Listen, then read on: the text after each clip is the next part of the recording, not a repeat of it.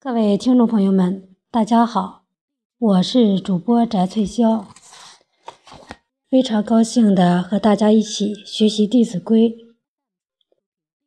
冬则温，夏则清，晨则省，昏则定，出必告，反必面，居有常，业无变。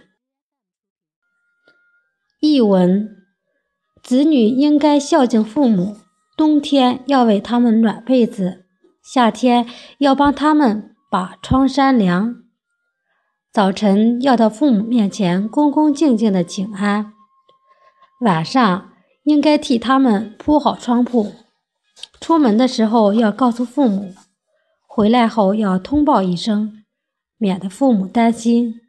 居住的地方一定要安稳。工作也不能随意变动，免得父母一时找不到而担忧。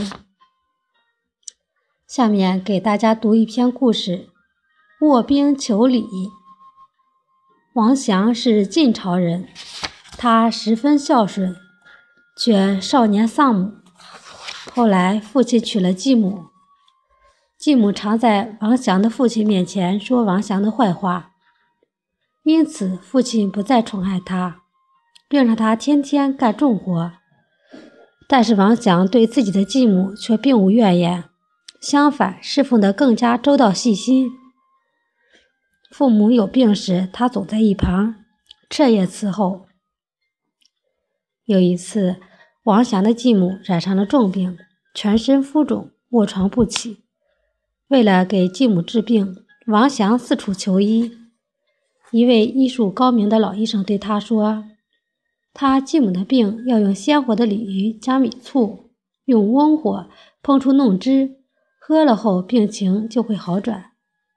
可这时正值寒冬时节，河面已结冰，哪里来的鲜活的鲤鱼呢？”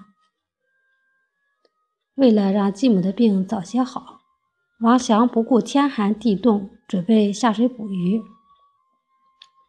可是冰层太厚，他只好趴在冰面上，用体温将冰面融化。突然，两条大鲤鱼跳出水面，王祥赶紧把鲤鱼抱回家。继母吃了米醋鲤鱼汤后，病情真的好转了。邻居们都说，因为王祥的孝心感动了上天。